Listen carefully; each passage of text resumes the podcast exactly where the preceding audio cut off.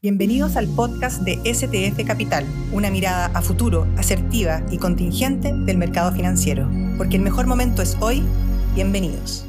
Buenos días, mi nombre es Sergio Godoy, soy el economista jefe de STF Capital. Esta mañana el INE publicó el dato de IPC para el mes de junio, el cual fue 0,9% respecto a mayo.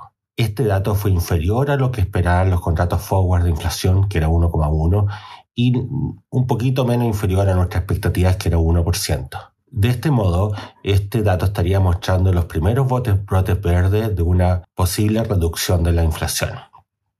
Respecto a las perspectivas, Mantenemos nuestra proyección de 9,5% para el año y esperamos que el Banco Central en la reunión de 13 de julio aumente la tasa de política monetaria en 50 puntos bases. Y, además esperamos que en las siguientes reuniones, septiembre, octubre, durante el año, el Banco Central aumente la, eh, la tasa de política monetaria en 25 puntos bases cada una.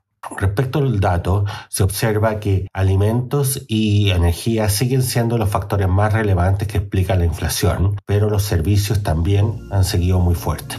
Muchas gracias.